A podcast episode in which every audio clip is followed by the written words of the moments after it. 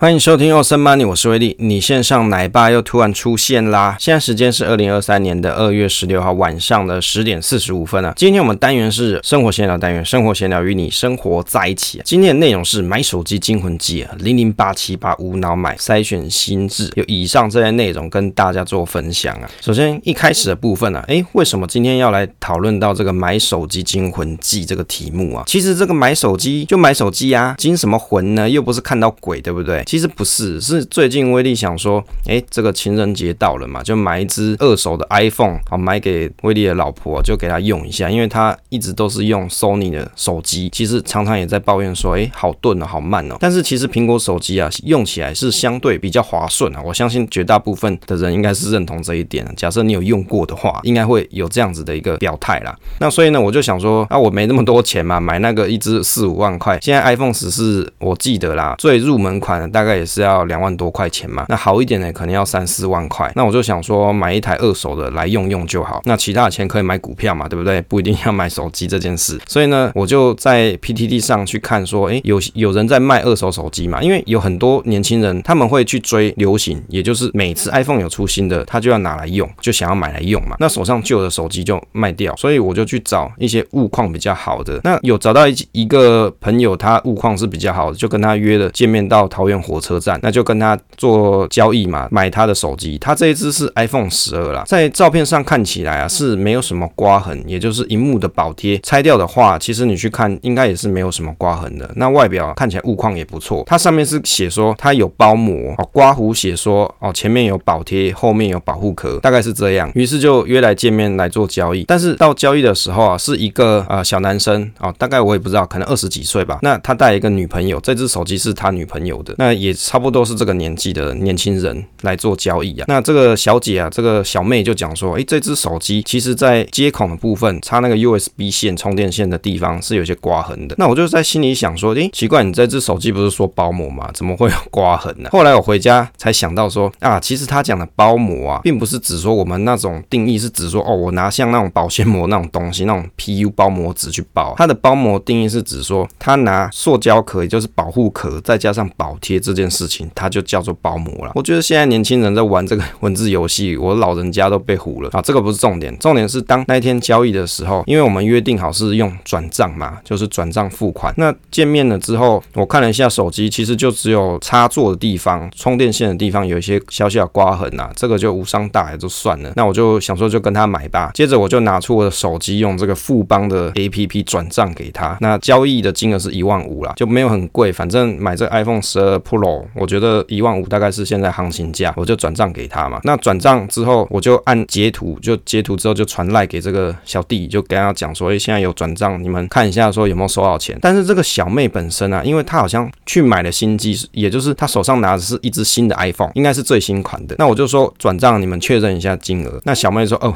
呃，她就表示说她其实没有装那个 APP 啊，好像是台湾银行之类的吧。因为有些网银，如果当你安装之后，你装它 APP，好像还要做一些认证，像台新银行。的，你甚至还要到电脑端用网络 ATM，然后用金融卡去绑定你的行动装置，你才可以使用。那我不晓得台湾银行是怎么样。那我看他当下面有难色，那我就想说，那我钱已经转了嘛，那他们去查收啊。那小妹看了我有传讯息之后，她就说，哎，这样就好了。那我就想说，哦，好吧，那我就离开喽，我就跟他们挥挥手拜拜啦，就交易愉快嘛，我就走了。然后我就想说，因为他卖我这只手机是裸机啊，本身也没有什么壳之类，我就去旁边那火车站去买手机壳。给我老婆用嘛，那我就去。结果呢，我在买的过程买完了，我想说跟我老婆报备一下，我就发现，哎，怎么那么多人打电话？就几通是陌生电话，然后也有看那个小弟的赖，他在讲说，哎哎，先生，你刚才转账没有实际转转出钱哦，我已经报警了哦，你赶快过来处理。这样，我就打电话给他，我说你们还在那原地吗？然后我就过去，那我就过去当当地跟他会面嘛，跟他们会面，那就有两个高壮警察跑过来说，你刚才去干什么？你去做什么？我就说我去买手机壳啊，我刚买买手机啊，他。他们就说，你这样是窃盗哦，哦，你就抢人家钱哦，什么之类。然后我就跟这警察讲说，我刚刚有要请他们确认汇款了没有，但是他没有装 APP 啊，那我怎么知道他有没有收到钱？这我我的唯一的错就是我没有亲眼看着他已经收到汇款这件事，因为他跟我讲说，哦，可以的，我看到简简简讯那个截图有没有？就赖我有截图说我转账的画面给他嘛，那他就跟我说可以了，可以走了，那我就离开了嘛，就是这么单纯而已。后来我才发现说啊，其实这个富邦网银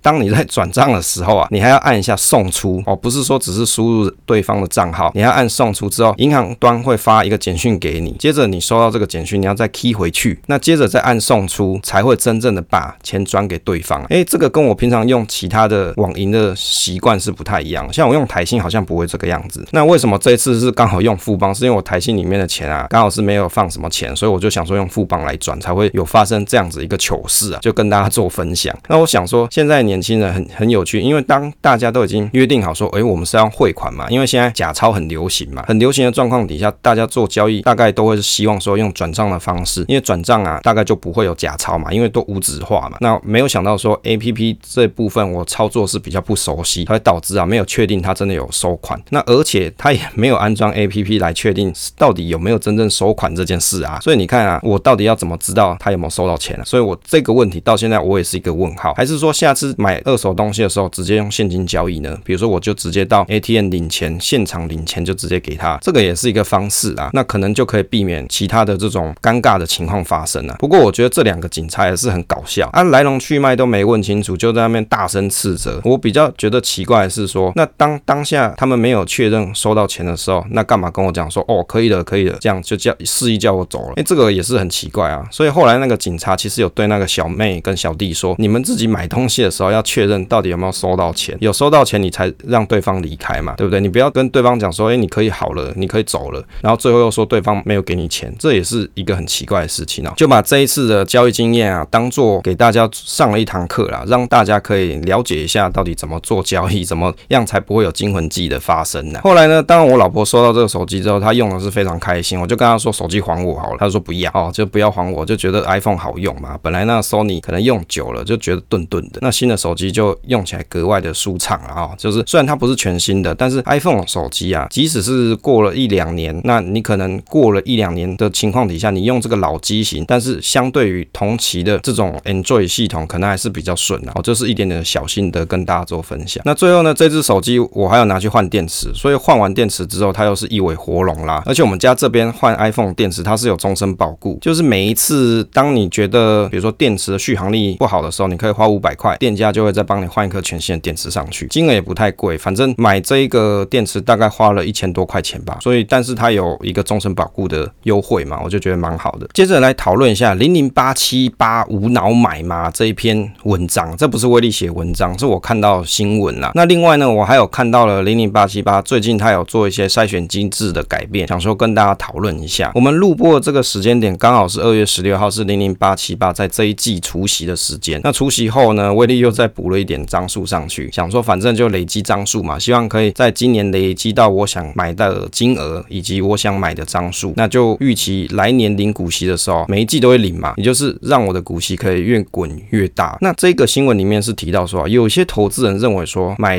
零零八七八每季都可以稳定配息零点二七到零点二八，这个想法恐过于乐观呐。那这个大大呢，他是讲说，就写这篇文章作者啦，他讲说保守估计今年四季的配息可能最低是到零点八元，十六元以下买进可能是长线投资人更合适的做法。这是他所提到的一个观点，就他说大家每次都觉得说啊，这可以配零点二七二八，好像买来领领息是不错啦，而且去换算起来，它的殖利率大概都有六 percent 以上啊，所以对很多的小资族来说，买零零八七八好像是一个蛮不错的一个选择。但是他的观点就是在于说啊，去年的状况这么差的情形底下，可能股息的配发状况就不会太好，就是他给大家的一个 warning message 啊。当然，他有提到说零零八七八股价当低于十八元的时候就买进，可以享有到六 percent 的股息。但是他的观点是在于说，如果当股利啊，股利发放的金额变少的时候，也就是收益分配的金额变少的时候，那你可以买进的点位啊，应该是要在十六元以下做买进的。那威力也做了一下试算，做过去九季平均的股利啊，来去做一下计算，也就是过去九季大概平均是零点二七元左右。如果用二月十五号的股价十七点一六来计算，大概殖利率还有六点二九 percent。所以你看，当你自己去挑一些股票的时候，你想要做存股，很多股票其实它没有到六 percent 哦。比如说你买中华电信，它可能就是四 percent，甚至只有三 percent，或者是其他的存股标的，大家比较会想买的存股标的，也许它的值利率并没有这么优。那有些金融股可能就不错啊，可能有五趴六趴以上。那有些金融股是这样，所以相较来说，买零零八七八它可能风险相对比较低一点，因为它分散的股股票的档数啊，还是比单一个股来说是安全的多啦。那另外就是它的殖利率还不错，所以我想很多人会去买的原因大概就是这样。而且相对于大盘的表现来说，它的跌幅的程度没有这么高，那以及它的填息的效果，填息的表现应该也是大家所看见的，所以才会愿意去做购买。不过我觉得他所提到说四季的配息综合可能会低于零点八元，所以它的估价是用十六元来计算。不过我觉得比较好的做法是，你可以自己抓一个安全边际啊，反而不要用这么死板的方式哦。我现在股息啊大概是多少，所以我就认为说它可能只能配零点八，所以我要在十六元以下做买进。当然这也是一个方式，不过我觉得比较好的做法是，你可以自己抓安全边际。例如说，过去九季平均的股利是零点二八元哦，应该正确来说应该要讲收益分配零点二八元。那你可以自己去打个七折嘛，打七折之后，零点二八乘以零点七就是零点一九六，也就是打七七折的状况底下，然后你将零点一九六乘以四之后就是零点七八四，接着你再除以五 percent，得到的金额就是十五点六八，也就是当打七折的时候，你去算安全边际大概是三十 percent 嘛，那这样子的金额价位是十五点六八，也就是你安全边际其实你可以抓一个范围啊，比如说我是打我是七十 percent